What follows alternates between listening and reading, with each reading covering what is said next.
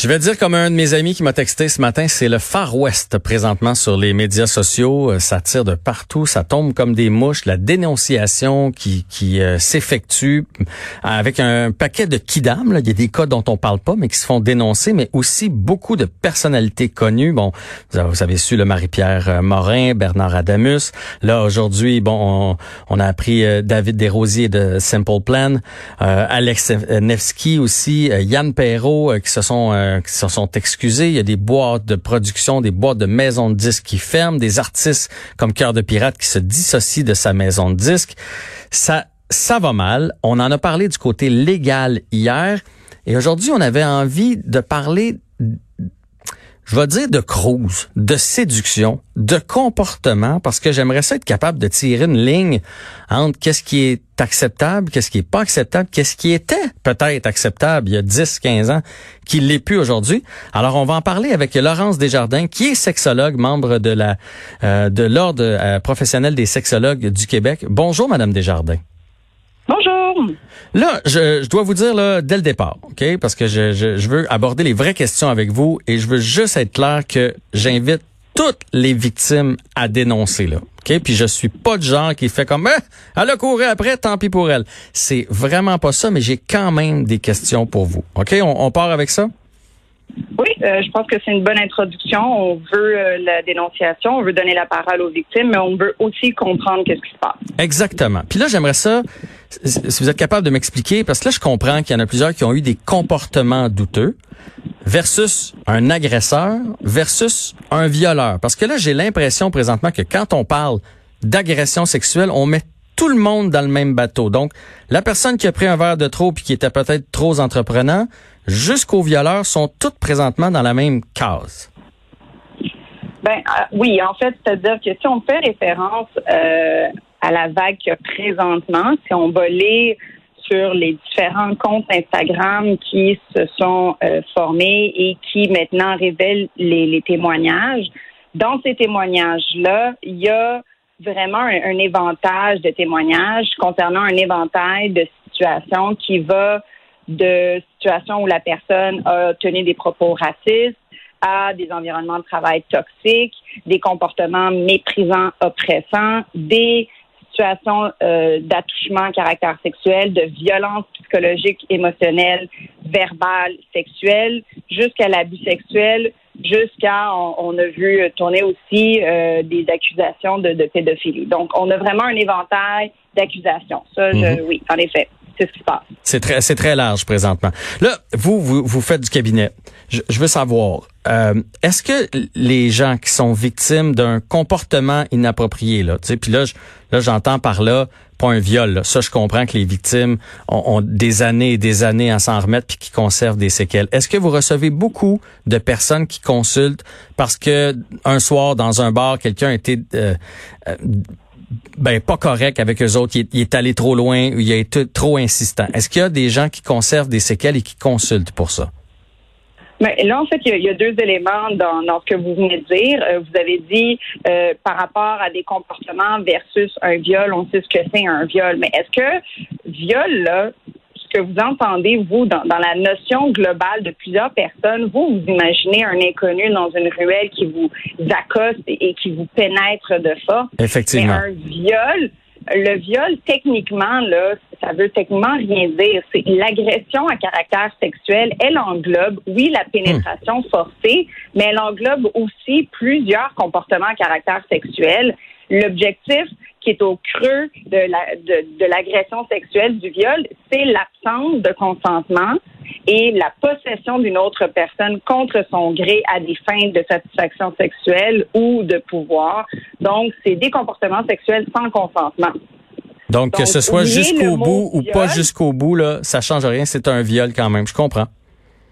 Ben, encore là, je pourrais même être plus précise. Quand vous dites aller jusqu'au bout, un sexologue vous dira euh, une personne peut avoir des traumas de longue haleine et des blessures très profondes, même s'il n'y a pas de pénétration. Une personne, euh, un enfant qui vit des attouchements de son médecin euh, ou de son babysitter peut avoir des grands traumas, même s'il n'y a jamais eu pénétration. Donc, c'est là qu'on joue en ce moment avec qu'on a dans nos têtes comme société, qu'est-ce qu'on considère comme grave, c'est-à-dire, nous, on se dit un viol, c'est grave, c'est quand on se fait pénétrer de force par un inconnu dans une ruelle. Mais dans la réalité, là, les agressions sexuelles, ça inclut beaucoup plus qu'une pénétration forcée et ça inclut souvent plus qu'autrement pas un inconnu, mais une personne connue et même de notre entourage. Donc, il faut faire la part des choses. Il faut arrêter de se dire que, bon, celui-là, c'est moins pire que l'autre. Il n'y a pas de moins pire. Ben, c'est-à-dire que le moins pire, c'est pour la personne. Si la personne a réussi à penser ses blessures, a été allée chercher de l'aide, elle a retourné la situation, a réussi à passer à autre chose, peut-être qu'elle peut considérer ce qu'elle a vécu comme quelque chose qui n'est pas si dramatique pour elle. Euh, elle a passé à autre chose, ça ne la définit pas. Mais techniquement, une agression sexuelle, je, je serais très mal à l'aise de venir hiérarchiser des expériences qui ne m'appartiennent pas. Donc, toute personne qui a vécu des violences à caractère sexuel, pour elle, c'est quelque chose qui a été blessant, qui a, qui était marquant, qui est venu changer le, le, cours de leur vie. Alors, c'est pas à moi du tout à hiérarchiser ces témoignages-là. C'est vraiment très bien expliqué, euh, Madame Desjardins. Vous travaillez avec des jeunes. Moi, j'en ai deux. 15 et 17 ans. Euh, Je crois que présentement, on a beaucoup d'éducation à faire pour, pour les jeunes parce qu'il y a des choses qu'ils voient sur les médias sociaux, il y a des choses qu'ils voient dans les mhm. films, il y a des choses qu'ils voient dans les vidéoclips, mais qui ne se ne font pas nécessairement dans la vraie vie. Et il y a aussi des choses, à moins que je me trompe, qui étaient quasiment acceptables, entre guillemets, il y a 15 ans, qui ne sont plus aujourd'hui. Fait que par où on commence avec nos jeunes? Oui, vous, vous l'aviez dit plus tôt, euh, qu'est-ce qui était acceptable il y a dix ans qui l'est moins aujourd'hui? Euh, oui, il y a des règles morales et des valeurs qui changent d'une génération à l'autre. Euh, il y a des choses aussi qui n'étaient pas techniquement vraiment acceptables il y a 10, 20 ans, mais bon, pour toutes sortes de raisons, on fermait les yeux. Mhm. euh, et, il suffit de parler à, à nos parents. Moi, j'en ai parlé avec ma mère, avec mon père de tout ce qui se passe. Ils ont une opinion, un avis qui peut différer du mien par, de par leur âge, de par leur génération et de par leur expérience de vie. Hein, à une certaine époque, euh, les gens avaient des relations sexuelles beaucoup plus facilement dans les années 70. C'était le peace and love, la révolution sexuelle. Euh, on se rappelle des, des grandes temps euh, du, du rock and roll qui avaient des relations sexuelles avec des, des jeunes de 13-14 ans. C'était vu comme tout le monde se libère c'était peut-être pas acceptable non plus à cette époque-là. C'est là encore moins aujourd'hui. Puis là, on n'est plus dans une situation de peace and love non plus. Ben, à ce moment-là, si on fermait les yeux avant, pourquoi on fermerait encore les yeux? Donc, tout simplement qu'on est mis au pied du mur à remettre en question des principes, des comportements, des habitudes qui persistent et que là, peut-être qu'on est arrivé à un point où est-ce qu'on dit, hey, c'est peut-être le temps d'arrêter ces fameuses façons de faire. Ouais. Et avec les jeunes, euh, vous, vous avez dit que vous aviez deux jeunes, 15 et 17 ans, ils sont en plein dedans, ils sont à l'âge où est-ce qu'ils sont plus indépendants, où est-ce que vous les laissez sortir de la maison, où est-ce qu'ils vont faire leurs propres rencontres. Euh, et c'est, oui, aux filles d'être euh, d'être avisées de ce qui se passe et c'est surtout aux garçons d'être aussi éduqués sur comment toi tu te perçois dans la vie en tant que petit gars, comment tu perçois tes autres amis de chum, comment tu perçois les filles alentour de toi, qu'est-ce qui se passe dans tes parties? Est-ce que tu es un allié de tes chums de filles? Est-ce que tu es, quelqu'un, tu es prévoyant et bienveillant pour elles? Est-ce que toi, là, quand tu es dans une situation avec tes chums de gars, puis que euh, les gars commencent à parler des filles avec un certain ton, est-ce que toi, tu dis, hey, c'est assez? Mhm. Je pense pas être très confortable avec ce que vous dites, puis euh, je pense que c'est pas cool. sais, quand vous dites ça là, de, de filles, vous parlez de ma soeur, vous parlez de ma cousine, vous parlez de votre soeur, vous parlez de mes amis. Euh, moi, je, moi, euh, j'ai pas poussé la discussion jusque là, mais je vais le faire parce que d'ailleurs mon, mon fils a quand même un bel aura, il a beaucoup de, de caractère, fait qu'effectivement il pourrait remettre mhm. des, des, jeunes de son âge à sa place. Mais j'ai eu la discussion pas plus tard qu'hier sur le consentement euh, avec mon garçon, puis le consentement que c'est pas parce que un soir elle voulait, que l'autre soir elle veut encore, puis c'est pas parce qu'elle tolère que tu l'embrasses qu'elle va tolérer que tu lui touches une fesse. C'est le, consentement, c'est il y a des étapes dans le dans le consentement, puis t'as jamais jamais droit d'aller à l'inverse de ça. Mais là j'ai une question pour les petites filles parce que j'avais envie, puis je l'ai pas fait, mais j'avais envie d'aborder avec ma fille le le fais attention puis je sais pas si c'est une bonne chose de le faire, c'est pour ça que je vous pose la question. Fais attention si tu sens le danger.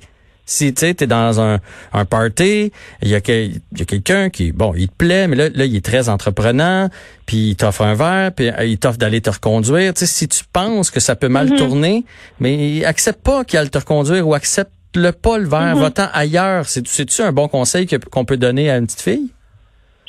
Euh, puis, je vais répondre à votre question euh, pour la simple et bonne raison que encore aujourd'hui, malheureusement, selon les statistiques euh, d'agression sexuelle, euh, les victimes sont en grande majorité des femmes et que malheureusement, ce sont des hommes dans la position de l'agresseur, de la personne responsable. Je tiens à souligner par contre qu'il y a toutes les personnes de tout genre sont en position d'être vulnérables et victimes. Donc, il y a des hommes en situation de victime, il y a des femmes qui vont euh, utiliser leur ego, leur pouvoir, euh, leur pulsion pour euh, abuser. donc, je pense que c'est important de parler à, à les enfants de tout genre et de toute sexualité, de toute orientation sexuelle aussi. Mais pour répondre à votre question, je pense qu'il est, il est question ici de parler de, de l'instinct, d'avoir des yeux alentour et euh, de se sentir en sécurité, peu importe la situation. Si une fille, si un garçon. Euh, est-ce que tu te sens confortable dans la situation présentement? Est-ce que ton instinct te dit que l'environnement te semble sécuritaire? Est-ce que tu es d'accord avec ce qui se passe? Est-ce que tu as donné ton consentement avant, pendant, après? Est-ce que euh, tes amis savent où, euh, où tu es? Euh, moi, je dis souvent aux jeunes, quand vous êtes quatre filles puis vous en allez dans un party, vous sortez quatre filles. Mhm, vous partez mhm. quatre filles. Mhm. On n'en laisse pas une derrière. Mais je dirais la même chose avec quatre garçons aussi. Vous êtes quatre gars, vous en allez dans un party, dans une ruelle, vous partez quatre gars aussi. Vous rentrez quatre, vous rentrez quatre, vous sortez à quatre. C'est un, un très bon message. Je vais m'en, je vais m'en servir. Oui, faites-vous un body system. Euh, même chose si vous allez sur une date en ce moment, les réseaux sociaux, c'est vraiment hyper populaire, puis c'est super euh, positif pour plein de plein de choses. Mais on me dit souvent, mais moi j'ai peur de d'avoir des fréquentations sur les réseaux sociaux, je les connais pas. Mais qui t'empêche de pas dire à ton ami, hey, je m'en vais à telle place à telle heure, aller dans un lieu public tout simplement. Quand vous arrivez sur place, avisez le barman ou la personne au restaurant euh, moi, je suis sur une première date. C'est une personne que j'ai rencontrée sur les réseaux sociaux. Juste garder un œil sur moi ou si j'ai l'air de lever la main, venir me voir. Ça, se fait, ça. Euh, il y a plein de bars maintenant qui ont des codes. Vous allez au bar, vous commandez un shooter avec un certain nom ça veut dire oh oh attention, je suis pas confortable, appelle-moi un taxi, je vais partir. Mais ça faut faut s'enseigner puis faut se faire un code aussi entre, entre chum de filles et tout ça. Puis là j'ai une, dernière question qui me brûle les lèvres.